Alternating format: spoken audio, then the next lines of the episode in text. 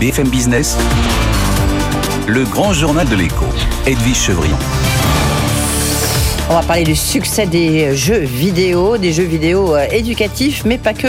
On en parle avec lui, est en studio, c'est Benjamin euh, Charby, qui est vice-président du syndicat national des jeux vidéo et le CEO de Darwez, ex d'Ubisoft. Bonsoir Benjamin, merci d'être là. Merci beaucoup. En studio, euh, et Emmanuel Freund, qui lui est le fondateur de Powers, qu'il, on dit comme ça, mais il y a comme ça.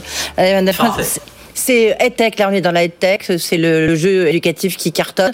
Vous deviez être en studio avec nous et puis eh ben la, Covid vous a attrapé. J'espère que vous allez bien, mais c'est sympa d'être d'être là. Je vais peut-être commencer par vous, Benjamin. 300 milliards de dollars hein, de recettes mondiales. Les jeux vidéo, ça explose littéralement. Et vous, vous ouvrez, enfin le syndicat, euh, vous ouvrez un portail euh, pour financer des, des startups justement de jeux vidéo. Pourquoi? Vous avez raison. Le, le, le, marché cartonne et donc ça a permis beaucoup plus d'opportunités d'investissement. De, il y a quelques années, on plaignait de ne pas avoir de fonds capital risque qui, euh, qui venaient euh, amorcer les, sociétés. Aujourd'hui, c'est plus le cas. Néanmoins, on se rend compte que euh, la, destinée capitalistique d'une société, d'une start-up, et encore plus dans le, gaming, est très impactée par la qualité de, des, premiers actionnaires, les fameux business angels qui interviennent au démarrage de ces projets. Et, si vous en embarquez pas les bonnes personnes très tôt, en fait, vous pouvez avoir un peu plus de, de, mal et plus de friction à lever les tours suivants dont vous parlez souvent ici, les séries A, B, C, D, etc. Mm-hmm. Donc aujourd'hui, très inspiré par le modèle nordique. Euh, en Finlande, en Suède, où ça a permis l'émergence d'un paquet de champions euh, dans le jeu et notamment le jeu vidéo mobile. L'idée c'était de rassembler tous les entrepreneurs du jeu vidéo français qui euh, ont eu la chance de de, de vivre quelques quelques succès, de give back, hein, c'est aussi un peu ce qui ce qui nous anime tous, de rendre un peu à, l'industrie qui les a pour certains enrichis et d'accompagner des projets, d'amener l'expérience pour que du coup ces sociétés soient mieux armées quand elles vont préparer des, des tours suivants. Emmanuel connaît ça bien mieux que encore aussi au moins aussi bien, voire probablement mieux que moi. Oui, du reste, vous avez un peu tout le monde autour de la table. Bah tiens, je vais vous poser une question d'abord. Emmanuel Freud, euh, votre jeu, euh, c'est vrai que vous cartonnez. Euh, expliquez-nous bah, le début, vos débuts entre guillemets, comment ça s'est fait, comment ça s'est construit? Alors, un peu par hasard, en fait, le début, je viens d'une société qui faisait de la tech, de la deep tech même, on faisait des ordinateurs virtuels. Et, et au moment du Covid, je me suis retrouvé seul avec mes deux enfants à, comme beaucoup de parents, à faire l'école à la maison d'une certaine façon et à regarder ce qui existait pour, euh, pour prendre des raccourcis, pour les mettre devant des écrans et avoir des jeux utiles. Et je me suis aperçu que les jeux éducatifs qu'il y avait à l'époque étaient très éducatifs, mais quand j'appelais mes enfants à table, ils venaient. Ils passaient 10 minutes, un quart d'heure sur, sur le jeu, mais ils savaient qu'ils faisaient des devoirs quelque part. Mhm. Et on s'est demandé à ce moment-là, avec euh, quelques amis, pourquoi il n'existait pas un jeu était capable d'avoir la capacité d'attraction que peut avoir les Fortnite, les dessins animés de notre enfance, et qui en plus leur permettent d'apprendre des choses. Donc c'était ça la jeunesse du projet en fait. Donc l'idée c'est d'avoir euh, de faire le Fortnite, c'est comme ça qu'on vous appelle le Fortnite de l'éducation. Euh, rien, rien de moins, je vous souhaite le même succès de Fortnite. Euh, aujourd'hui, vous en vendez combien? Aujourd'hui, pour l'instant, on a 60 000 utilisateurs. Et, et, on a levé un peu plus de 10 millions. On vient de rentrer dans une école. Le but, c'est on va lancer la prochaine version mi-juin. Et euh, là, on va faire pas mal de, marketing dessus. Et, vous travaillez avec l'éducation nationale? Comment ça se passe? On ne travaille pas avec l'éducation nationale, on travaille à côté, on va dire. C'est-à-dire que certains professeurs nous ont appelés pour faire du soutien scolaire avec Powers.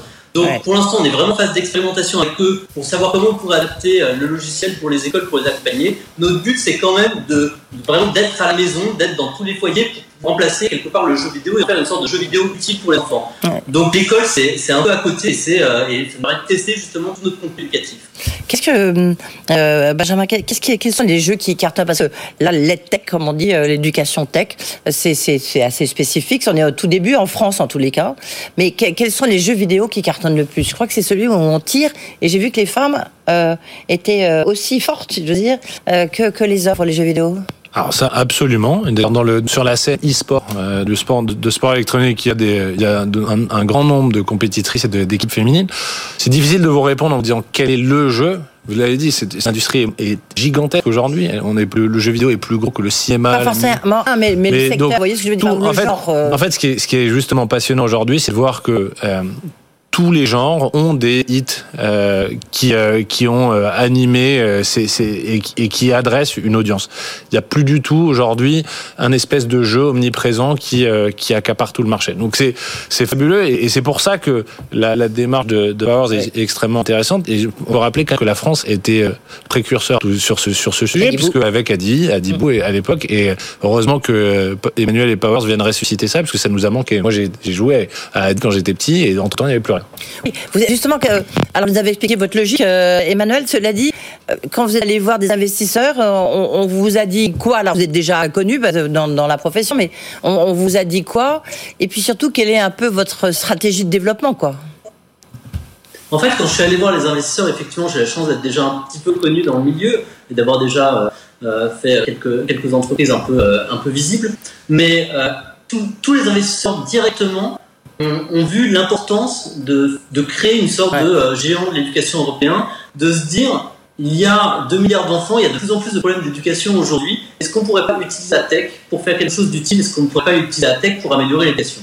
Et, et, le fait, et, et tous les types d'investisseurs, c'est-à-dire autant des investisseurs, des entrepreneurs, mais autant aussi des, euh, des, euh, des grands groupes comme Bayard, comme Hachette, autant aussi des, des, euh, des professionnels du jeu vidéo, tous les gens qu'on est allé voir pour comprendre un peu mieux ce marché et pour essayer de se faire accompagner de professionnels euh, ont, ont vu la validité d'un projet et ont tout de suite souscrit. C'est très agréable. Oui, ils sont à vos côtés, et, donc c'est oui, important oui. d'avoir des références à ses côtés. Donc, donc on, effectivement, si, grâce, à, grâce par exemple à Hachette et Bayer, on a une certaine référence euh, sur comment on peut faire de manuel scolaire, comment on peut faire de l'éducation, mais eux-mêmes avaient une volonté de savoir comment on numériser leur contenu, comment, comment eux-mêmes pouvaient trouver d'autres moyens euh, de, de, propagation de, euh, de, ce qu'ils avaient, différents dossiers qu'ils qu pouvaient traiter. Mais vous avez, c'est un marché qui est colossal, non? Parce que l'éducation, quand on voit les difficultés qu'on a euh, aujourd'hui, que rencontre notamment l'éducation nationale, c'est le marché est énorme, non? Exactement, le marché est énorme, et en fait, il n'y a pas beaucoup d'acteurs. On ouais. pourrait imaginer qu'il y, qu, qu, qu, y, a comme, incroyable. comme pour les mails, comme pour n'importe quoi, comme pour les courses. Il y a un Amazon, il y a un Google, il y a, il y a des GAFA qui, qui, tiennent tous ces marchés-là. Heureusement, aujourd'hui encore, l'éducation est, un peu protégée. Euh, le système français est aussi un peu protégé. Il n'y a pas d'acteur général qui, d'américain qui, qui possède ce marché. Ah ben voilà, faut vous développer. Euh, Benjamin Charmy, juste comment marche ce fameux portail? Donc vous venez de, de lancer Comment ça fonctionne? Comment ça Je peux en...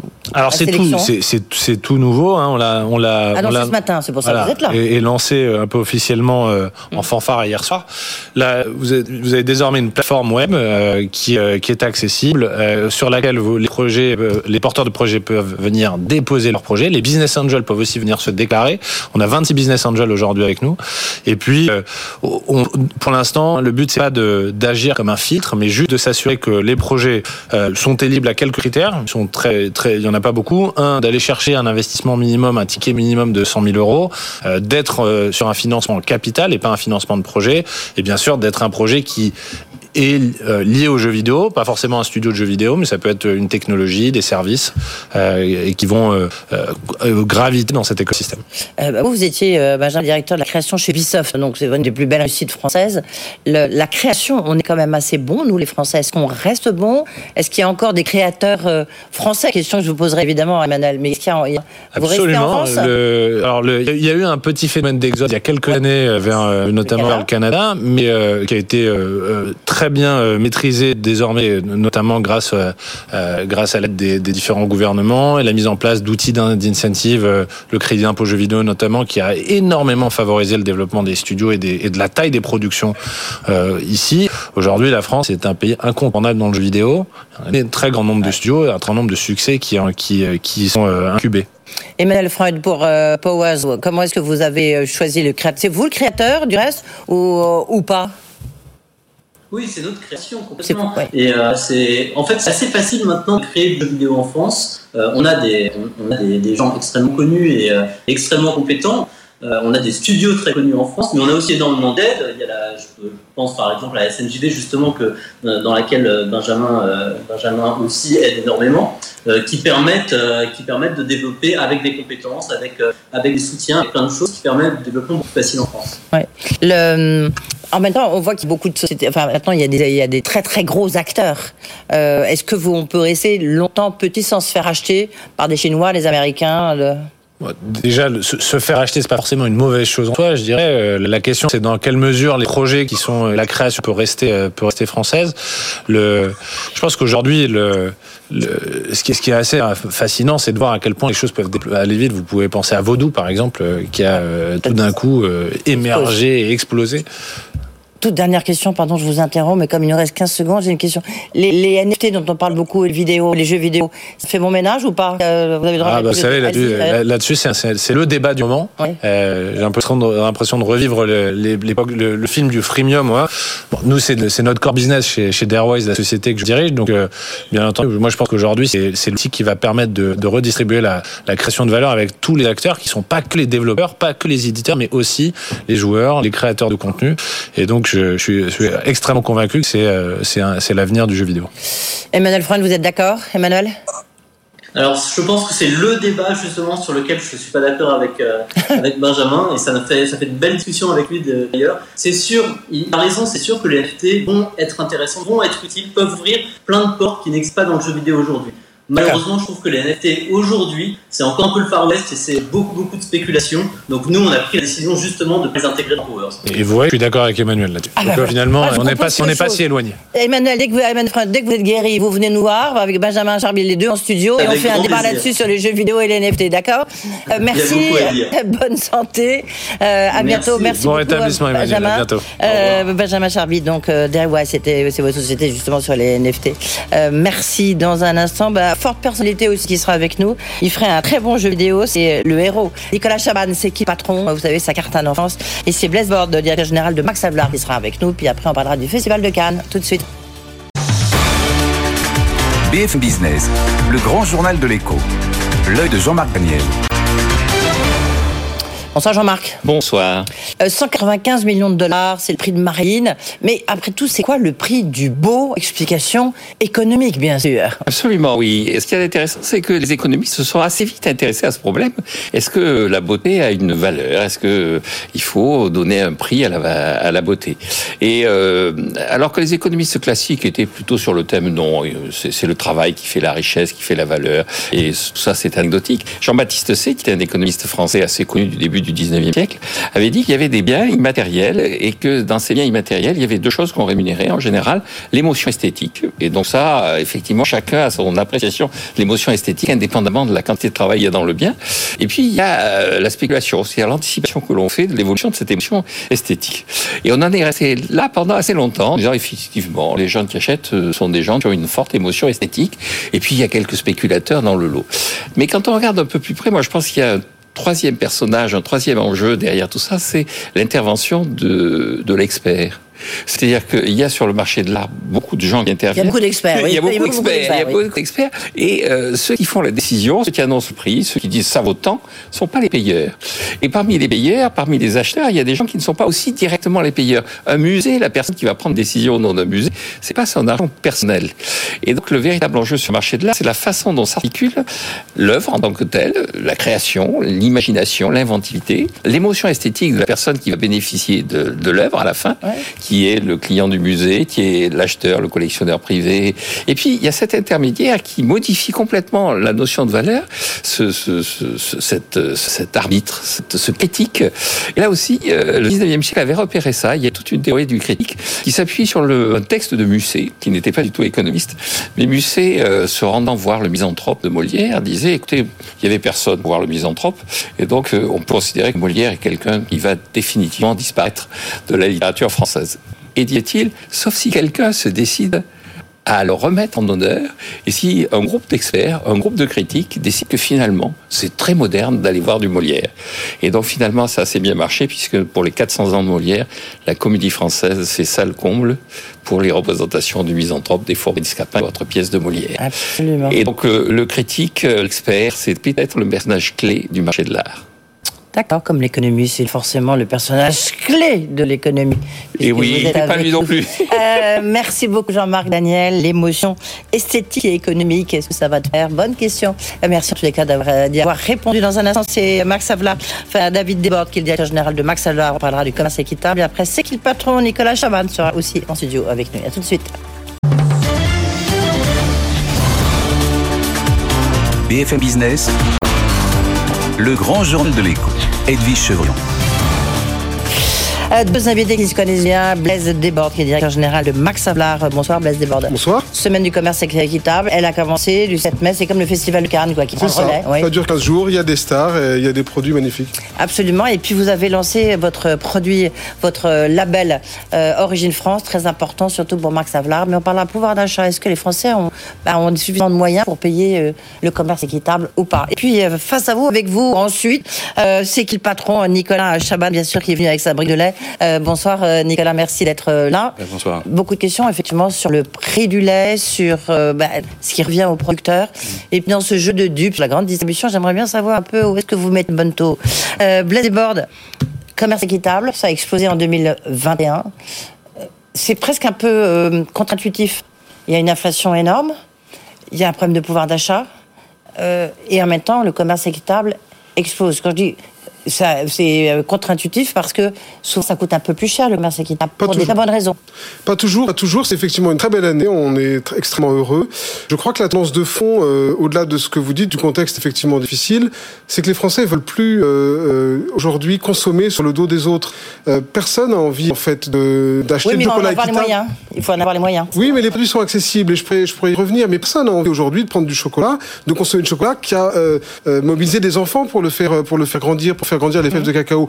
Personne n'a envie d'acheter des bananes euh, où les ouvriers dans les plantations sont, maltraités. Les gens ne veulent plus consommer en se basant sur la maltraitance d'autrui. Et cette tendance, elle dépasse ce que vous dites, c'est-à-dire effectivement la conjoncture inflationniste, etc. La deuxième bonne nouvelle qui explique cette croissance assez formidable, c'est que euh, aujourd'hui, les euh, entreprises, il y en a presque 400 qui sont engagées dans le commerce équitable en France, 6000 produits, c'est énorme. Ces entreprises ont décidé de proposer des produits accessibles, des produits d'entrée de gamme, des produits du quotidien. Et donc, un commerce équitable plus de niche les premières années, il y a 20 ans ou, ou 15 ans encore, on est en train de basculer vers un, vers un commerce équitable banalisé au bon sens du terme, un commerce équitable du quotidien avec des produits accessibles. Oui, parce que quand je disais c'est plus cher, c'est parce qu'on parfois on fait commerce équitable, bio, parce que c'est bien de bien consommer. Mais là, euh, mais là encore, il y a une question de prix. Vous, vous nous dites non. Recommencez dis- votre démonstration. Ben, tout simplement parce que dans beaucoup de produits composés, par exemple un biscuit, par exemple un yaourt, vous avez des ingrédients et que la valeur du produit est en partie liée aux ingrédients, mais pas seulement. Par exemple, dans un paquet de cookies que vous allez acheter 2 euros, c'est seulement 5 ou 10 centimes qui vont aller au producteur de blé. Dans une tablette de chocolat que vous allez acheter 1 euro, c'est seulement 4 ou 5 centimes qui vont aller au producteur. Donc vous pouvez très bien augmenter la part du plus vulnérable, la part de celui qui en a besoin, celui qui nous nourrit, soit dit en passant, qui est le producteur agricole, sans pour autant euh, rendre le produit trop cher. Vous avez euh, franchi un grand pas avec euh, la création de ce label Origine France pour Max Havelaar. Vous étiez vraiment dans un label commerce équitable. Là, c'est Origine France. Comment ça marche? Comment ça va fonctionner? Est-ce que cette semaine du commerce équitable Alors va être l'occasion de, de lancer On quoi? l'espère, on l'espère, mais c'est un peu une révolution culturelle, puisque vous savez, on est né dans 70 pays très pauvres au sud, qui importaient des denrées essentiellement issues de la ceinture intertropicale. Et aujourd'hui, effectivement, on a vu des symptômes similaires à ce qu'on a vu au sud en France. Ça veut dire quoi? Ça veut dire la détresse sociale, Nicolas Chaban connaît ça très bien. Ça veut dire de la déprise territoriale, c'est-à-dire des fermes qui mettent la clé sous la porte, des territoires qui se vident, et une très grande inquiétude qui monte. Alors nous, on a pris le modèle qu'on avait appliqué depuis 30 ans, et on l'a adapté aux paysans français. On a dû innover, bien sûr, parce qu'en France, il n'y a pas une agriculture, mais des agricultures. Donc on a sorti, comme ça, région par région, des propositions pour essayer d'aider les paysans français. Et ça commence avec le lait. Exemple, exemple. Eh ben, exemple. le lait. Décidément, le lait, il y a vraiment quelque chose. Bah, on va parler dans un instant, Nicolas. hein. C'est- C'est un secteur qui souffre, Ouais, la viande ouais. aussi, bien entendu. Dans le lait, par exemple, vous avez des produits qu'on appelle l'ultra frais. C'est-à-dire, nous, on va lancer, là, avec des partenaires, un fromage blanc avec du sucre, de la vanille et du français. Eh bien, nous, on savait très bien certifier équitable, des bonnes conditions de travail, un bon prix pour le sucre et pour la vanille, mais on savait pas encore le faire pour le lait. Aujourd'hui, c'est le cas, et avec une grande coopérative du, du, du Cotentin, on lance ce premier fromage frais qui est un peu, comment dire, la concrétisation d'un idéal. Tous les producteurs du monde mé- méritent un juste prix pour leur production. Et il sera vendu où, ce fromage Alors, et à vendus en Ile-de-France, en Normandie. Le prix, ça dépend des enseignes. euh, Oui, oui, bien sûr, dans la grande distribution, euh, système U, ouais. Carrefour, distribuer ce fromage qui est... Comment? Leclerc euh, Leclerc peut-être aussi, ça va être surtout la zone de Cotentin et Manche. J'ai pas le détail exactement de la distribution, mais euh, Système U et Carrefour, c'est sûr. Euh, la semaine du commerce équitable, euh, vous allez, enfin, on en parle chaque année, mais Il y a des animations partout. bouge, Vous pouvez oui. trouver dans, dans vos supermarchés, dans les réseaux spécialisés bio, beaucoup d'animations, beaucoup d'explications. Derrière les produits, je vous l'ai dit, 5 à 10 000 produits en France, c'est des histoires d'hommes et de femmes. Et c'est eux qui comptent. On ne peut pas, Madame Chevrillon, continuer à précariser ceux-là même sur lesquels repose l'équilibre de la société, ceux qui nous nourrissent. Et donc la question de l'inflation est décisive. Mais au jour où les prix augmentent, est-ce qu'il faut choisir de détruire le pouvoir d'achat des producteurs pour essayer de soutenir le pouvoir d'achat des autres? Les producteurs sont aussi les consommateurs. Il y a une autre réponse, mais c'est celle de Nicolas euh, Chaban. Il, il pourrait avoir votre label euh, Ah, euh, pas? Ça France, dépend des euh, produits, ça dépend des filières. Ouais. Euh, Nicolas Chaban, vous, a- vous avez entendu, vous êtes en fait, vous êtes vous faites la même chose, quoi, grosso modo. Enfin, vous avez. Oui. quand on dit vous faites la même chose, vous vous retrouvez sur la problématique du On est un label, Voilà. C'est une entreprise. Voilà, mais tout ça, c'est pour défendre les producteurs de lait parce que c'est Voilà. vraiment emblématique. Ouais, c'est un gros on est- marché, on un est- marché avant d'être une entreprise, on est une coopérative, mais c'est vrai que euh, Max Havelaar, qui a fait euh, cet énorme travail de sensibilisation pour le Ouais. nord-sud, là aujourd'hui on a un problème nord-nord. quoi. Nos, nos producteurs, nos voisins sont en difficulté. Euh, et c'est vrai que euh, on l'a fait nous en tant que consommateurs avec un souci euh, qu'on partage, mais là il y a peut-être des choses effectivement et des points à faire. C'est aller vérifier. C'est-à-dire qu'il faut qu'on arrête la notion de labellisation d'un produit en disant il est équitable. Il faut vraiment que ce soit absolument ouvert et que n'importe quel consommateur puisse le voir. C'est bienveillant. Pour dire aux autres, franchement, j'ai vu la vie du producteur qui a absolument changé. Cette notion-là, elle est aussi importante que de dire que le produit est équitable. Il faut, ce- si vous me permettez, je ne sais pas si on a le droit de faire ça, mais Allez-y, allez-y, soir, enfin, je il y a dirai après, oui. il y a un reportage de France 5 qui montre des initiatives citoyennes et on est dans les coulisses effectivement de cette démarche collective et on voit un matin des sociétaires, nous on n'était même pas là, euh, avec l'équipe euh, de France 5, aller vérifier que le producteur gagne bien sa vie. Bonjour, je suis Mhm. sociétaire de Sig Patron, c'est vraiment vrai que vous avez cet argent qui vient jusqu'à vous. C'est ça la clé de l'histoire. On est tous pareils. Si on est sûr que notre Ouais, ouais. argent va au bon endroit, à ce moment-là, on est prêt à mettre les centimes en plus. Sinon, il n'y a aucune chance qu'on les mette. Ouais. Là, vous êtes venu avec une nouvelle brique, parce que vous êtes le roi de la brique, hein, quand même. euh, il faut le reconnaître, Nicolas. C'est une nouvelle brique que vous allez présenter la semaine prochaine, en fait, qui, qui ce lait rémunère juste son producteur. Elle existe et c'est toujours le même lait, c'est toujours le même cahier des charges, mais il y a une grande différence, c'est que avec la crise globale, le coût du, de l'énergie, de l'alimentation animale, quand on est producteur et qu'on a ces coûts qui flambent, mais c'est pas à 10%, c'est parfois euh, 30%, 40%, on double, on vit plus, même quand on est soutenu. Le principe même de la démarche, c'est de pouvoir marquer cette phrase. On a demandé au producteur, vous êtes en difficulté, combien il vous manque? Les fameux 4 centimes sont apparus, on les a rajoutés, et le 17, à la laiterie de Saint-Denis de l'Hôtel, euh, on invite tout le monde d'ailleurs à venir. On, est, on a tellement envie. euh, on n'est pas comme euh, certaines marques qui essaient comme ça de se mettre un peu dans des endroits de communication. Nous, c'est venez voir. Posez la question aux producteurs. Voyez dans leurs yeux à quel point ça change leur vie. C'est le 17 à la laiterie à la DH. Et le 18, du côté de l'Allier, il y a un jeune producteur qui nous a appelé en disant je veux dire moi aussi à quel point ça, ça peut m'aider. Alors c'est pas pour la pub de l'histoire et de l'initiative, c'est pour la réalité des sourires à l'autre bout. Euh, 4 centimes, ça suffit, vous dites? Parce que vous, vous- vous voyez effectivement, on parlait euh, avec Bestboard aussi de le- l'augmentation des prix, parce que tout, euh, la nourriture animale, euh, euh, l'électricité, enfin tout. L'emballage, tout, le oui, transport, l'emballage, le transport, l'énergie. absolument. Mais, oui, mais les Évoires l'a dit, c'est-à-dire que il faut qu'on ait une information. La première des choses à dire, dans un contexte comme celui-là, ceux qui ont du mal à finir fin de mois, cela il faut absolument jamais oublier. Tu peux pas dire rajouter 3 centimes à quelqu'un qui ne peut même pas peut-être arriver simplement à se nourrir, à nourrir sa famille. Ouais. Ça, euh, il faut pas oublier cette immense famille et trop grande famille de gens qui ne peuvent pas. Mais pour ceux qui peuvent mettre les fameux 4 centimes qu'on a rajoutés, l'équation est toujours la même, pardon si je me répète, 4 centimes par litre pour un producteur. Quand on multiplie ça par 50 litres par an et par habitant de consommation, on arrive à 2 euros. 2 euros, c'est 18 centimes par mois. C'est quand même possible pour nous. Et à l'autre bout, vous n'imaginez pas ce qui se passe. Pour vous donner une idée, chaque centime, 500 millilitres de, de production moyenne pour un producteur, c'est 5000 euros, chaque centime de plus. Donc vous imaginez l'impact énorme côté producteur, Le- l'exemple du chocolat est bon aussi, et à la fois pour nous, un, un- un effort mesuré qui nous donne un autre plaisir aussi, consommer durable. Vous, vous- je ne sais pas si vous avez entendu, bah, ici même, que ce soit Michel-Edouard Leclerc qui dit, lui voit une inflation à 6-7% euh, à la fin du, du premier semestre. Certains disent bah, c'est- énorme, c'est gigantesque. Je recevais Christiane Lambert, la, la présidente de la FNSEA, qui dit bah oui, bah, il était temps parce que bah, les prix en France ils étaient très bas. Et donc nous, producteurs, éleveurs, bah, finalement, bah, oui, c'est une hausse de prix, mais justifiée. C'est la première fois qu'on voit ça et vous avez Oui. raison de le souligner. Et qu'est-ce que vous en pensez C'est tellement une évidence, cette augmentation des coûts, qu'elle est là pour tout le monde. Les producteurs ont pu impacter sur les produits, pas assez, hein, faut pas dire que c'est tout le monde, mais c'est quand même beaucoup plus général. Et les fabricants, eux, ils ont aussi des milliers de salariés. Il faut qu'à un moment donné, ils puissent gagner leur vie. Alors, nous, consommateurs, on vérifie, on regarde qu'il n'y a pas d'abus, on, on fait en sorte d'être sûr que ces centimes vont aux bons endroits. Mais on, évidemment, l'inflation est là. Mais il y a une autre façon de lutter contre euh, la difficulté du pouvoir d'achat, on en a parlé un jour. Vous pouvez faire des prix très bas, soit, pour ceux qui ne peuvent pas, c'est la seule solution. Mais pour une solution globale, quand vous rajoutez des centimes chez le producteur, que d'un seul coup il gagne sa vie, qu'il peut aller chez le commerçant du coin acheter ce qu'il n'aurait pas pu acheter, et que le commerçant du coin lui-même retrouve une part de pouvoir d'achat pour qu'une chaîne vertueuse et positive se mette en place, vous avez une autre façon de recréer du pouvoir d'achat par le haut plutôt que par le bas. Il faut que les deux avancent de front sans s'ignorer, euh, parce que c'est finalement cette globalité d'action qui va permettre de trouver une solution collective. Et puis surtout, si je me oui, si je peux me permettre, au niveau d'un supermarché, vous avez entre 50 000 et 80 000 références. Mm. Donc peut-être qu'il serait sain que nous raisonnions en période de crise avec des producteurs fragilisés à aménager les marges. Vous pouvez très bien réduire un peu les marges sur des produits de première des nécessités, sur des produits qui sont les piliers de la société, l'agriculture, l'auto, euh, le- la souveraineté alimentaire de notre pays, et puis peut-être euh, réduire un peu les marges sur d'autres, euh, augmenter un peu les marges sur des produits qui sont pas de première nécessité. Et les magasins raisonnent comme ça. Donc c'est un peu injuste aussi de dire que même les gens qui sont dans la, dans la souffrance et dans la difficulté doivent euh, prendre leur part par rapport à l'inflation.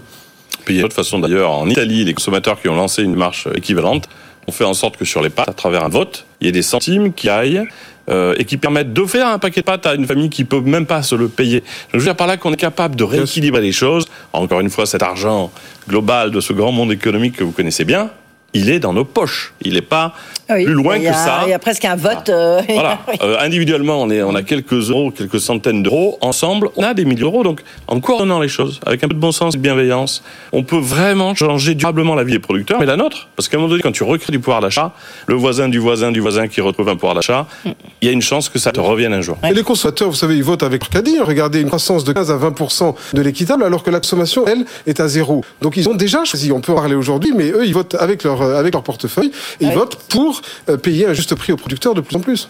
Merci, Blaise Desbordes. Merci. Commerce, euh, donc semaine du commerce équitable. hein, voilà. Absolument. Euh, merci Nicolas d'avoir été avec nous, euh, Nicolas.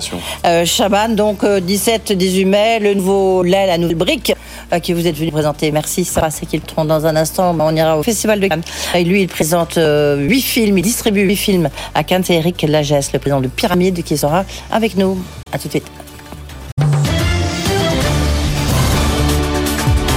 BFM Business, le grand journal de l'écho, Edwige Chevrillon. On parle du Festival de Cannes. On a invité Eric Lagesse, qui est président de Pyramide Distribution et co-président du syndicat des distributeurs indépendants euh, réunis européens. Même bonsoir, Eric Lagesse. Bonsoir, Européen, c'était pour, pour faire le E aussi, parce que. D'accord, dire. c'était pour faire le E. Euh, Dans bah, une semaine, hein, pile poil, c'est le Festival de Cannes, Eh oui. 75e Festival de Cannes, 8 films en compétition. Alors, huit films, pas en compétition, euh, un film en compétition et les autres films dans sections, Voilà, diverses, puisque ouais. Cannes ne s'arrête pas évidemment à la compétition, qui est Bien euh, sûr, l'événement le plus médiatisé. terme, bien sûr. absolument, tout à fait. Huit films en lice. Celui qui est en, en compétition officielle. Ça s'appelle Les Huit Montagnes. C'est un film de Félix von Groningen et Charlotte van der Merch, qui passe d'ailleurs le premier mercredi, donc exactement dans une semaine. Comment, comment lorsqu'on est un distributeur, vous n'êtes pas producteur, vous êtes distributeur, Distributeur, euh, on prépare comment Cannes Parce que vous me disiez, euh, d'abord c'est sympa d'être là, euh, merci, vous mais vous vous disiez, bah, c'est sûr qu'en ce moment on est complètement voilà, Débordé. on est sous l'eau, quoi, débordé. Oui, mais Cannes en fait se prépare très en amont parce que la plupart des films qu'on a sur les huit films par exemple qu'on présente à Cannes, c'est des films sur lesquels nous euh, nous nous sommes engagés il y a parfois deux ans, trois ans. Euh, donc en fait le distributeur, le rôle du distributeur, c'est de s'engager très en amont pour amener des finances aussi euh, euh, et une assurance de distribution euh, en salle euh, aux producteurs qui viennent vous démarcher. Donc en fait Cannes se prépare très très en amont. C'est-à-dire que euh, moi je suis en train en ce moment d'acheter des films qui seront à Cannes l'année prochaine, voire même en 2024. Et qu'est-ce qu'il, euh, c'est vous qui, bah, alors Cannes, c'est évidemment la, la, la, la, sélection avec Thierry Frémaux, encore Pierre Lescure, mais euh, c'est vous qui proposez des films que vous distribuez. Comment ça se passe? Tout à fait. Bah, je vois Thierry euh, euh, régulièrement dans l'année, comme je vois d'ailleurs beaucoup d'autres directeurs de festivals euh, de Venise, de Berlin, etc. Bon, Cannes reste le festival euh, le plus important et l'endroit où tout le monde veut être. Et je vois Thierry régulièrement. Je lui parle de mes films. C'est les films qu'ils vont, euh, qui vont être prêts et que je vais lui montrer. Et après, je lui montre les films. Je lui montre, je lui ai montré beaucoup de films. En fait, je lui ai pas montré que 8 films. Je lui ai montré 20 films. Hein. Donc, j'ai montré 20 films aussi aux autres sélectionneurs des autres sections, Casa des réalisateurs, semaine de la critique. Et donc, euh, après, nous discutons des films. Et, et après, c'est une question de d'ils aiment, ils aiment pas. On discute, on pousse. Voilà. L'enjeu est très important pour vous Énorme. parce que évidemment, c'est la, la distribution internationale. C'est la distribution. D'abord, c'est une c'est une vraie fenêtre pour la distribution en France. Je suis distributeur en France, ouais. je suis aussi vendeur international. Donc en fait, je fais aussi vente internationale euh, à des distributeurs étrangers, japonais, euh, allemands, américains, etc., qui viennent à Cannes pour voir des films et pour les acheter et pour les sortir dans leur dans leur territoire. Mais déjà, si voulez Cannes, il faut comprendre que Cannes regroupe tous les exploitants de France, regroupe tous les journalistes français. Donc Cannes, c'est un premier galop hyper important pour le film. C'est-à-dire qu'en fait, on a déjà un retour quasiment automatique, systématique, dès que le film est montré, et on peut déjà commencer à travailler sur notre sortie. Ça doit être hyper stressant, non? Pour Très. Vous? Parce que là, vous allez vous prendre un retour, en... vous allez vous prendre un boomerang. Euh... Bah, un boomerang ou pas. Euh, voilà, un boomerang de bonheur ou, des... voilà, ça, ou un retour de bâton. De bonheur, ça, ça, nous est arrivé, ça fait quand même euh, beaucoup de temps que je vais à Cannes. Et, et après, c'est l'adrénaline, c'est formidable. En fait, c'est toujours formidable, Cannes. Moi, personnellement, j'adore ce festival. Et vous, vous faites des films qui sont plus des films d'auteur. Tout à fait, oui. Ah, bah, parce que là, là, il y a quand même deux ou trois blockbusters qui vont sortir. Oui. Et là aussi, vous, vous allez vous les prendre. Alors, en fait, en fait, en fait, figure... Alors, pas tant que ça, figurez-vous. Ah bon? Oui, parce qu'un film comme Top Gun, en fait, quand il sort en salle, mmh. il n'est pas vraiment un concurrent direct pour euh, mes films à moi. Parce qu'en fait, euh, il y a des typologies de spectateurs et, et, souvent les gens qui vont aller voir Top Gun, en majorité, ne sont pas des gens qui viennent voir mes films. Mmh. En revanche, okay, oui. en revanche, je vais faire très attention de ne pas avoir un film auteur très fort en face du mien. Parce que là, il pourrait prendre et de la place dans la presse et de la, de la place dans les salles que je brigue et de la place évidemment, enfin, euh, et, et, beaucoup de spectateurs. Euh, votre dernier film qui est sorti, c'est avec Charlotte Gainsbourg, oui. Les Passagers de la nuit. Oui. Il est sorti mercredi. C'est quoi les chiffres? Bah c'est, c'est bien. C'est bon? Ah, mais c'est bien. Je suis très très heureux puisqu'on, je pense qu'on va finir à peu près à 75-80 000 entrées euh, la première semaine. Euh, c'est ce soir, donc la fin de la première semaine. Après, si vous voulez, les chiffres, ils ont jamais, ils ne sont plus ce qu'ils étaient. C'est tout le problème. On va, on va en parler. Ben, Parlons-en tout de suite. Effectivement, dans si quel état le, le cinéma a défilé à Cannes Et Vous allez dire euh, distributeur, producteur. Non, le cinéma il va défiler, il va, il va, il va défiler avec brio à Cannes, parce que Cannes, c'est l'endroit où ça brille. Oui, mais Après, il y a eu des moments difficiles pour tout le monde. Hein. Oui, il y a oui. eu des gros enjeux financiers. Il y a eu des. Évidemment, mais on est tous dans euh, dans cette situation. Enfin, en tout cas, tous les distributeurs indépendants que vous avez euh, gentiment précisé, je les représente euh, avec le, le, le, le, syndicat du DIR, mais on a tous ce problème. C'est-à-dire qu'en fait, l'année dernière, le CNC a acté euh, une baisse de, 40, cinéma, ouais. de 46% sur les, sur les films d'arrêt essai. Ouais. Donc il y a 46% de moins de spectateurs qui sont allés voir des films d'arrêt essai, ce qui n'est pas le cas des blockbusters. C'est-à-dire qu'en fait, il n'y a rien à voir entre Spider-Man et Les Passagers de la Nuit. Mm. Et Les Passagers de la Nuit, malheureusement, je pense que c'est un film, bon, c'est un film formidable, que je trouve magnifique et que je, je voilà, j'encourage tout le monde à aller le voir. Euh, mais, mais les passages de la nuit, en fait, au final, devraient faire beaucoup plus que ce qu'il fera euh, de toute façon. Et ça, c'est un énorme problème. Et on ne sait pas encore s'il est conjoncturel ou structurel. Il s'annonce petit à petit comme structurel et, et, et, et on a une pente à remonter. Oui, justement, parce, mais en fait, ça bouge beaucoup parce que les, Netflix n'est toujours pas invité en salle, puisque à, à Cannes, parce qu'il faut un film qui. En fait, Netflix ne peut pas sortir des films en salle. Oui. C'est le problème vient de là. Oui, enfin, on pourrait dire quand même maintenant les plateformes c'est très important, donc ils sont bienvenus à Cannes. Mais je crois je, que je sais pas. Je, je, bah, écoutez, je... en fait, en fait, je, je, ça c'est un, c'est une discussion assez longue et qu'il faudra avoir aussi avec avec des gens de moi, notamment Thierry ouais. Frémaux, etc., qui appellent ouais. de ses voeux, en effet, euh, euh, que les plateformes puissent euh, être invitées au Festival de Cannes. Euh, le seul problème, c'est de réfléchir, par exemple, cette année, il y a 21 films euh, à, à, Cannes, dont 15 qui sont des films de distributeurs indépendants du syndicat du DIR, mmh. 15 sur 21.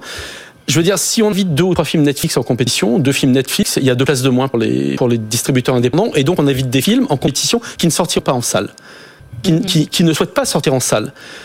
Donc il y a, y a quand même un problème aussi. Est-ce qu'on peut, est-ce qu'on peut finalement accepter, comme ça s'est passé sur Lion d'Or à Venise avec Roma, que la Palme d'Or puisse être donnée à un film qui ne sortira jamais en salle? Oui, mais c'est une question parce que maintenant, une question dire, notamment euh, peut-être pour les, les, les jeunes générations, maintenant ils, ils regardent vont plus sur des, sur des plateformes, sur leur, leur, leur écran, quoi. Oui, mais est-ce que la Palme d'Or euh, euh, qui, Ah oui. qui, Non, non, qui mais- irait sur une plateforme, est-ce que la Palme d'Or sera regardée par les jeunes générations? C'est une vraie question. Oui, oui, c'est une vraie question. Absolument. Euh, Parce que finalement, Est-ce que vous en pensez vous Bah, moi, je, moi, moi, je pense que, enfin, moi, je vois la typologie de spectateurs que j'ai, c'est-à-dire moi, moi, moi, les, les jeunes gens qui vont voir mes films, ils ont 40 ans. C'est les jeunes. Donc moi, j'ai une, voilà, j'ai une tranche 40-70 dans laquelle évidemment, euh, pour le moment, j'arrivais à faire euh, le business que je faisais euh, en 2019 et que j'arrive un peu moins à faire parce que c'est cette tranche-là justement qui euh, a un peu déserté les salles. Évidemment, elle continue à y aller. On fait 75 000 entrées ou 80 000 entrées première semaine avec les passagers de la nuit. C'est un succès, mais sans doute, on aurait dû faire 150 000 Ouais, entrées. mais vous rentabilisez, vous rentabilisez le film euh, ou Ben, pas en fait, euh, en fait, là, c'est c'est c'est c'est une question un petit peu un petit peu plus intime, mais mais mais je dirais que le problème d'aujourd'hui, c'est que ça coûte aussi cher de sortir un film Mhm. et on fait deux fois moins d'entrées ou 30% de moins d'entrées. Donc jusqu'à quand on va être viable? Ça, je ne sais pas. C'était quand? La- les, les chiffres de fréquentation en 2021 des salles, c'était quoi? Euh, de mémoire, on approchait les 100 millions. Mhm. Avec quand même quatre mois et demi de fermeture, de janvier à, à mi-mai, euh, alors que le- la fréquentation euh, en France est à peu près à 200 millions. Deux- 200 millions de tickets vendus. Euh, en 2020, je crois qu'on était à 75 et en 2021 à 100 millions. On sera sans doute un peu plus euh, cette année, mais après de voir euh, si ce sont les, les blockbusters qui, qui, qui, qui performent ou les films d'auteur. Et sans doute, ce sont les blockbusters. Qui, qui, D'accord. Ah, Ah bon, oui, ouais, oui. Le- la production. La production, hein, vous, vous faites la distribution, d'accord. tout à fait. La production en France, elle se comment de, de films Écoutez, il faudrait. euh, je faudrait vous, Diego vous avez un producteur la, la semaine ouais, prochaine, ouais. je crois, donc euh, vous lui demanderez. Mais la production, euh, bah, la production a pu. Oui, mais euh, comme vous, vous avez besoin de ces producteurs. Puisque Évidemment, et ils ont besoin de nous, et ils ont besoin de nous. Est-ce que vous avez plus de choix qu'avant, moins Non, non, non, il n'y a pas plus de choix, il n'y a pas moins de choix en fait. Il y a eu quand même, durant la pandémie, il faut le dire, avec l'aide du CNC, du ministère de la Culture, il y a eu beaucoup d'aides qui ont été apportées aux producteurs qui ont pu continuer à faire des tournages, aux distributeurs qui ont pu euh, euh, maintenir leurs entreprises à flot. Donc euh, ça, je dirais qu'aujourd'hui, à l'heure qu'il est, la photographie, elle n'est pas catastrophique. C'est simplement, si on continue à avoir finalement un- un- une fréquentation si basse, là, ça va devenir très compliqué en fait. Oui, c'est ça. Hmm. Euh, vous faites allusion, puisque vous connaissez ma programmation, c'est Olivier Delbos. Absolument, tout à fait. que Euh, mais, mais par exemple, pour vous, vous, vous sortez grosso modo chez Pyramide 15-17 films par an. 15-17 films Ouais. par an. Est-ce Ouais. que vous allez continuer? Oui, parce que tant qu'on euh, comment dire, tant que la boîte est, est vivace, on va continuer parce fait, euh, les producteurs continuent de produire, euh, nous on continue à sortir les auteurs qu'on aime, on continue à prospecter, à découvrir des premiers films. On a, pour le moment, on a décidé de continuer. Maintenant, je peux pas vous dire dans un an ou dans deux ans euh, la décision qu'on va prendre. Moi, j'espère réellement qu'on va se sortir de cette crise et j'espère réellement profondément que tous ceux qui allaient au cinéma et qui ne pensent plus à aller au cinéma aujourd'hui retourneront au cinéma. Est-ce que vous avez encore des films en attente Parce que on sait que justement, j'en recevais Olivier Delbos, etc. Lui, il avait deux films qui avaient, qui avaient été euh, retardés à, crise de la, Ouais. à cause de la crise de la Covid. Donc, vous, vous avez déjà dans, dans votre pipe, comme Ben moi, dit, si euh, vous voulez, c'est, je fais, je fais quelque chose que j'ai jamais fait. Je sors quasiment un film toutes les deux semaines. Moi, jusqu'à nouvel ordre, j'étais à peu près un film toutes les trois semaines, parfois un film par mois. Et là, c'est, ça a été de la folie furieuse parce qu'il fallait, en effet, rattraper le retard. Si vous voulez, quand quand un distributeur comme Pyramide sort 15 films par an, quand vous avez 10 mois de fermeture de salle, ça représente combien de films 11, 12. Donc évidemment, vous avez 12 films sur les étagères. Donc il faut arriver à les sortir. L'année dernière, en décembre, j'ai sorti deux films qui devaient sortir en décembre 2020, 2020 que j'ai sorti en décembre 2021.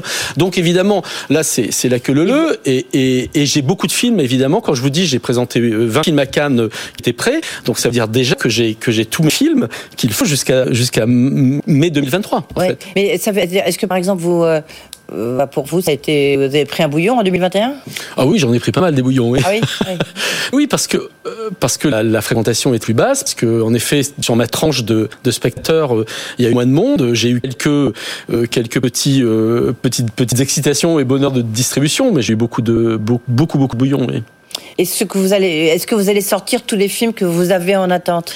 Alors oui, aujourd'hui Oui. oui, mais il y a un an et demi, non. Parce qu'en fait, euh, j'avais autant de films en attente, j'ai dû en vendre 5 à la télévision directement.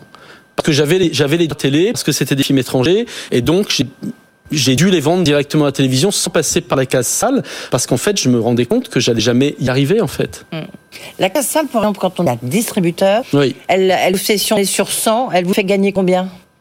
C'est-à-dire Non mais dire est-ce que c'est 60% des revenus d'un film viennent proviennent de la salle, Non, alors- 10%, 20% des droits télé et après euh, Oui, alors aujourd'hui, voilà, euh, oui, la alors- chro- fameuse chronologie. Oui, aujourd'hui, on va dire que 40-50% proviennent de la salle, oui. Oui, donc ça, ça Ah reste non, ça- c'est très très important la salle pour nous.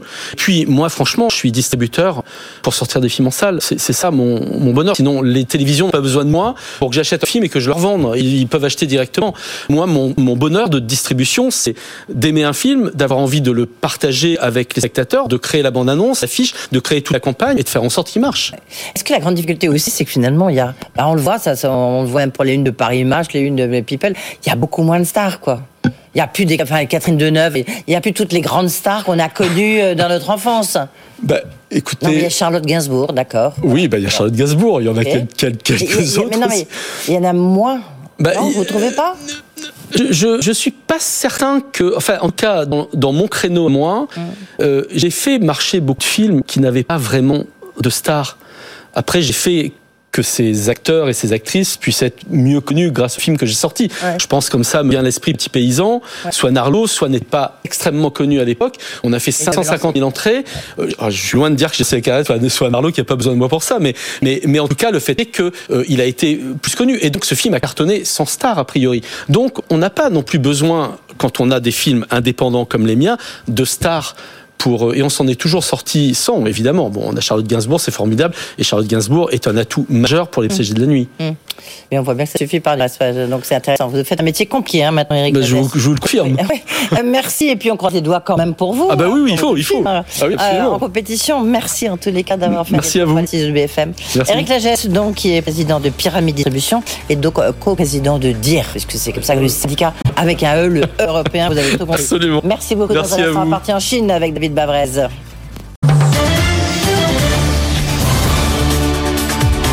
BFM Business, le grand journal de l'écho. Edwige Chevry. Euh, invité, c'est David Bavrez, qui est investisseur et un grand spécialiste de l'Asie. Bonsoir David Bavrez. Bonsoir. Euh, merci d'être là. Vous arrivez tout juste de Hong Kong. Euh, vous, euh, vous avez pu rentrer sans problème. Là-bas, à Hong Kong, il se passe rien, à part évidemment sur les questions politiques, bien sûr. Non, dans Hong Kong, on a un, un confinement qui est vraiment virtuel, donc j'allais dire, on a vécu le Covid, vivre avec le Covid un peu comme à Paris.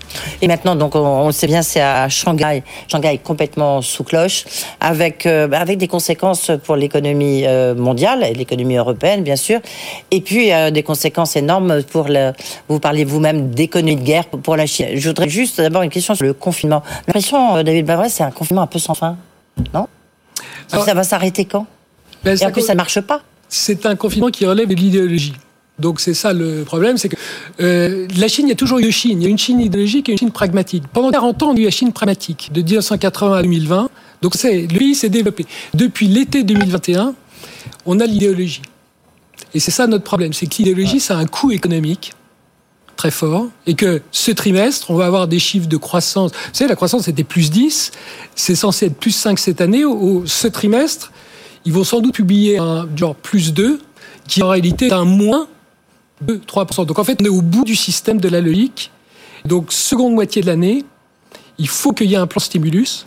Et ce qui est attendu, c'est une croissance de 7, 6-7%, mais qui va être tirée par les vieilles méthodes traditionnelles de l'infrastructure, investissement en infrastructure, qui est de moins en moins productive. Donc, la Chine, en 2019, vous avez dit, je vais arrêter de faire cette infrastructure. Et là, c'est le seul moyen pour eux de sortir de, l'espèce de voie sans issue dans laquelle ils sont. Oui, vous direz, nous aussi, on fait les infrastructures. Hein. La croissance, elle est largement aussi en Europe nourrie par ça. Mais c'est un autre débat.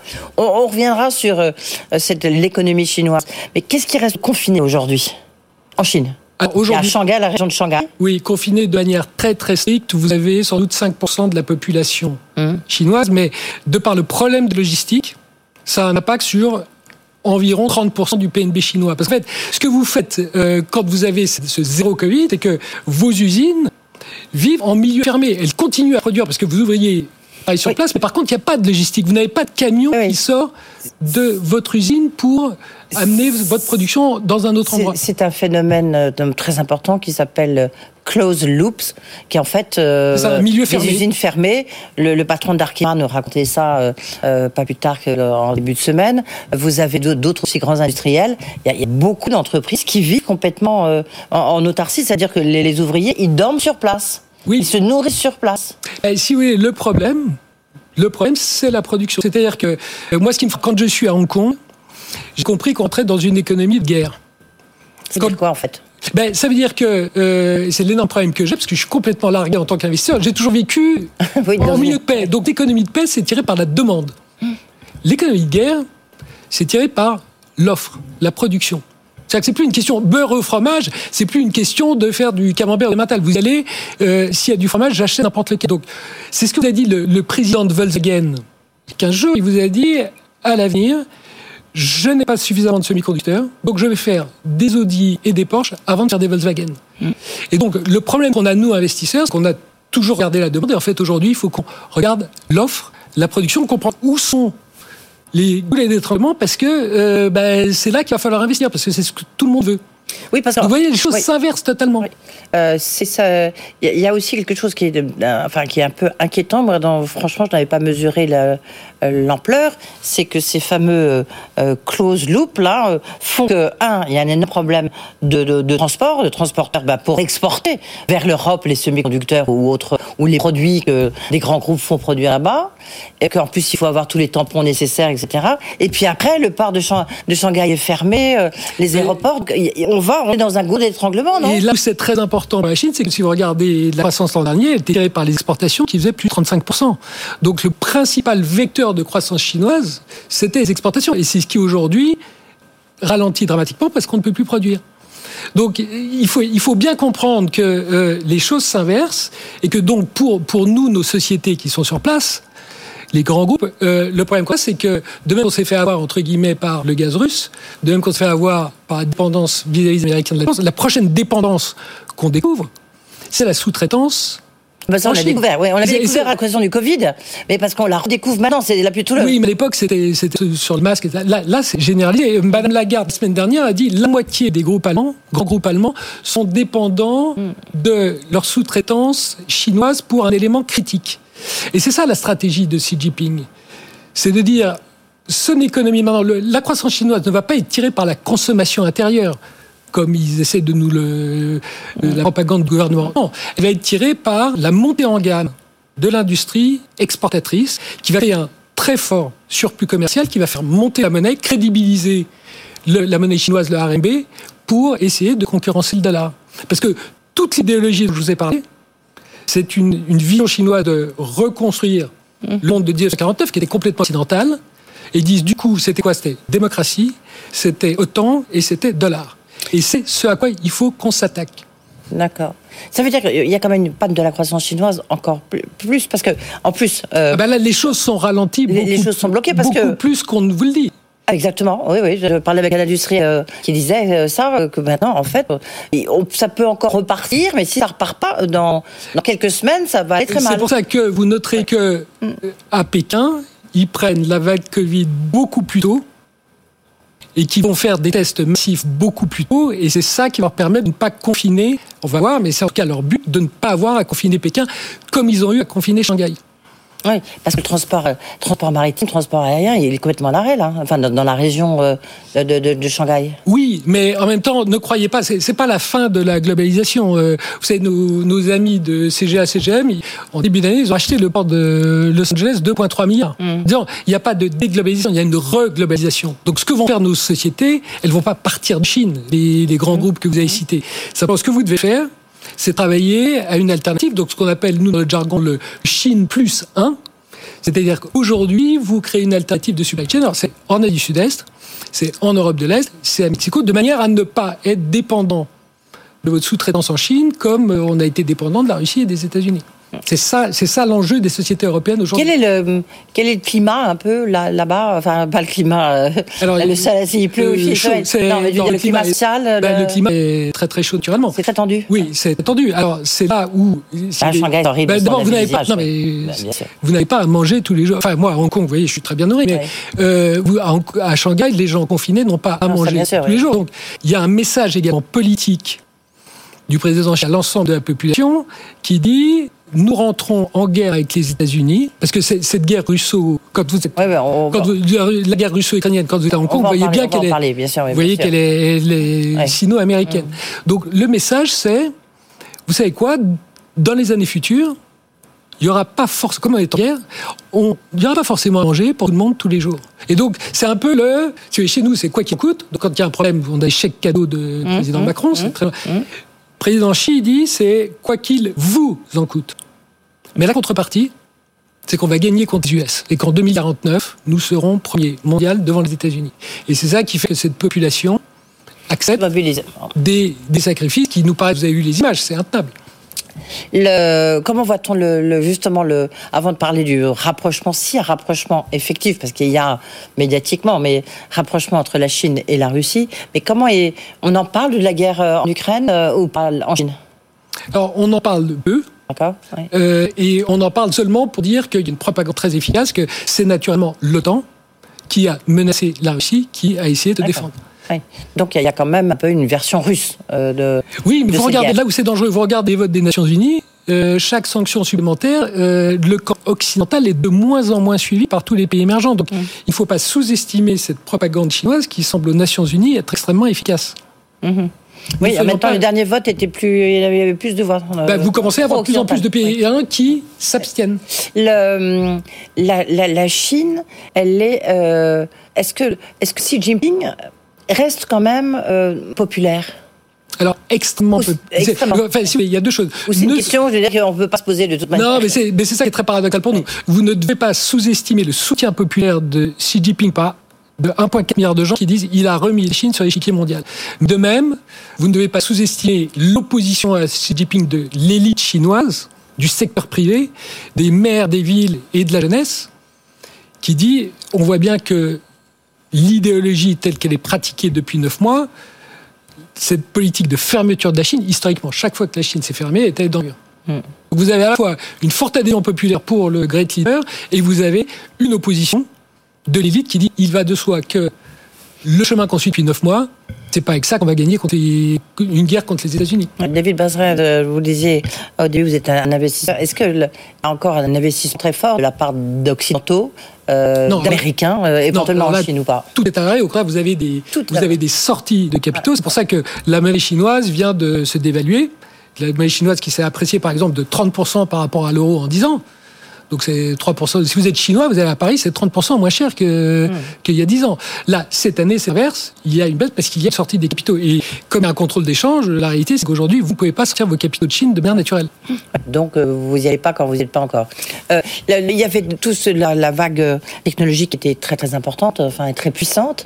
Où, où est-ce que ça en est euh, aujourd'hui? Est-ce que l'économie numérique elle est euh, au point mort? Est-ce qu'elle Elle- elle se maintient? Est-ce Elle qu'elle se développe? Très ralenti parce qu'en fait, Avec quelques stars, évidemment. C'est ça qui est, ça qui est un- très intéressant sur le plan du développement. Euh, la Chine a affronté ce qu'on appelle dans le jargon le piège du revenu moyen. C'est-à-dire que vous êtes à 10 000 dollars de PNB par habitant et vous devez gagner en valeur ajoutée. Donc normalement, ce qu'on fait, c'est qu'on passe à l'industrie des services. Et le problème pour le gouvernement chinois, c'est qui dit service, dit services digitaux, dit GAFA, dit compte pouvoir, dit inacceptable. Et que donc le choix que fait la Chine, c'est le choix du modèle allemand ou du modèle sud-coréen, qui est de dire nous allons nous développer par l'industrie à forte valeur ajoutée exportatrice. Et le problème que vous avez, c'est que ça, c'est 30% de votre PNB. Donc vous avez 70% du PNB qui a été décapité. Tous les, tous les grands groupes digitaux B2C, donc pour le consommateur, au cours des neuf derniers mois, ont tous perdu leur euh, fondateur, président, qui a dû démissionner. Ouais. Donc, donc, vous voyez, il y a une Chine qui ralentit très fortement, qui est la Chine des services, et vous avez en revanche, parce que ça, il ne faut pas le sous-estimer, euh, la Chine a gagné. Cette industrie manufacturière exportatrice, l'an elle a gagné 5 points de part de marché mondial. Ils sont passés de 25% à 30%. Parce qu'il y avait qu'en Chine qu'on pouvait produire. Et, est-ce que vous, Je, reviens sur la relation entre la Chine et la Russie. Est-ce qu'il y a un vrai rapprochement? Parce qu'il y a un rapprochement idéologique, pour reprendre votre expression, David Barres. Oui. Mais euh, est-ce qu'il y a un vrai... ra- Concrètement, est-ce qu'il y a un rapprochement? Alors, historiquement, il n'y a jamais eu de rapprochement. hein, Oui. Ce sont deux peuples, on le sait. Et là, il faut pas se mentir. euh, l'économie russe pèse 10% de l'économie chinoise. Donc, c'est le baiser qui tue. Oui. Et, et donc, on voit très bien que cette oui. alliance n'est pas stable. Et je crois que l'espoir des Américains, c'est de dire que en faisant durer la guerre d'Ukraine, c'est un peu, vous vous souvenez, la guerre d'Afghanistan en 1980 a débouché sur le mur de Berlin en 89. Donc, un enlisement de la guerre pour les États-Unis. Vous avez entendu M. Biden la semaine dernière, il a dit nous voulons faire en sorte que la Russie ne puisse jamais mener une telle guerre à nouveau. Et donc c'est ça, ça prendra le temps qu'il faudra, mais l'idée c'est de casser ce couple euh, qui n'a pas lieu d'être Le- qui tient juste aux deux personnes que vous me montrez et qui sont juste une question de relations personnelles, mais pas entre pays. Juste en, en conclusion, est-ce que c'est encore intéressant euh, d'être en Chine, euh, David Mais- Alors vous me direz, votre vie est, est à Hong Kong, mais est-ce que c'est c'est mais- intéressant, vous voyez? Que Ben, la Chine, c'est plus un Eldorado? Non, mais c'est là où c'est- passionnant parce qu'on écrit l'histoire, mais euh, naturellement, ce qui se passe depuis neuf mois est vraiment pas gai. Ouais. Et donc, il faut absolument que ça tourne. Il faut absolument que les pragmatiques en Chine arrivent à exercer leur contre-pouvoir. Et pronostic Pratique, c'est que ça va être dur. Et nous, notre, l'idéologie qui va prendre le dessus. nous, notre travail, ça va être de voir si dans toute. Nous, on n'est pas là pour diriger toute la Chine. hein. Est-ce que dans toute cette économie, est-ce qu'il y a des poches Ouais. qui continuent à croître? Et typiquement, ben, ce dont je vous ai parlé, le manufacturing forte valeur ajoutée exportateur. Est-ce que nous, est-ce que nous, nous avons moyen encore de jouer le rôle? Ouais, pas évident. Merci. Merci quoi David Barres d'avoir été avec nous. Donc investisseur, on l'a compris, pas évident. Euh, et économiste aussi. Merci beaucoup euh, de votre euh, de vos décryptages. Voilà, c'est la fin de ce grand journal de l'écho. Vous savez, on, on se retrouve 22h minuit, tout de suite Tech Co. Sinon, nouveau direct demain pour de nouvelles aventures. Bonne soirée. Le grand journal de l'écho sur BFM Business.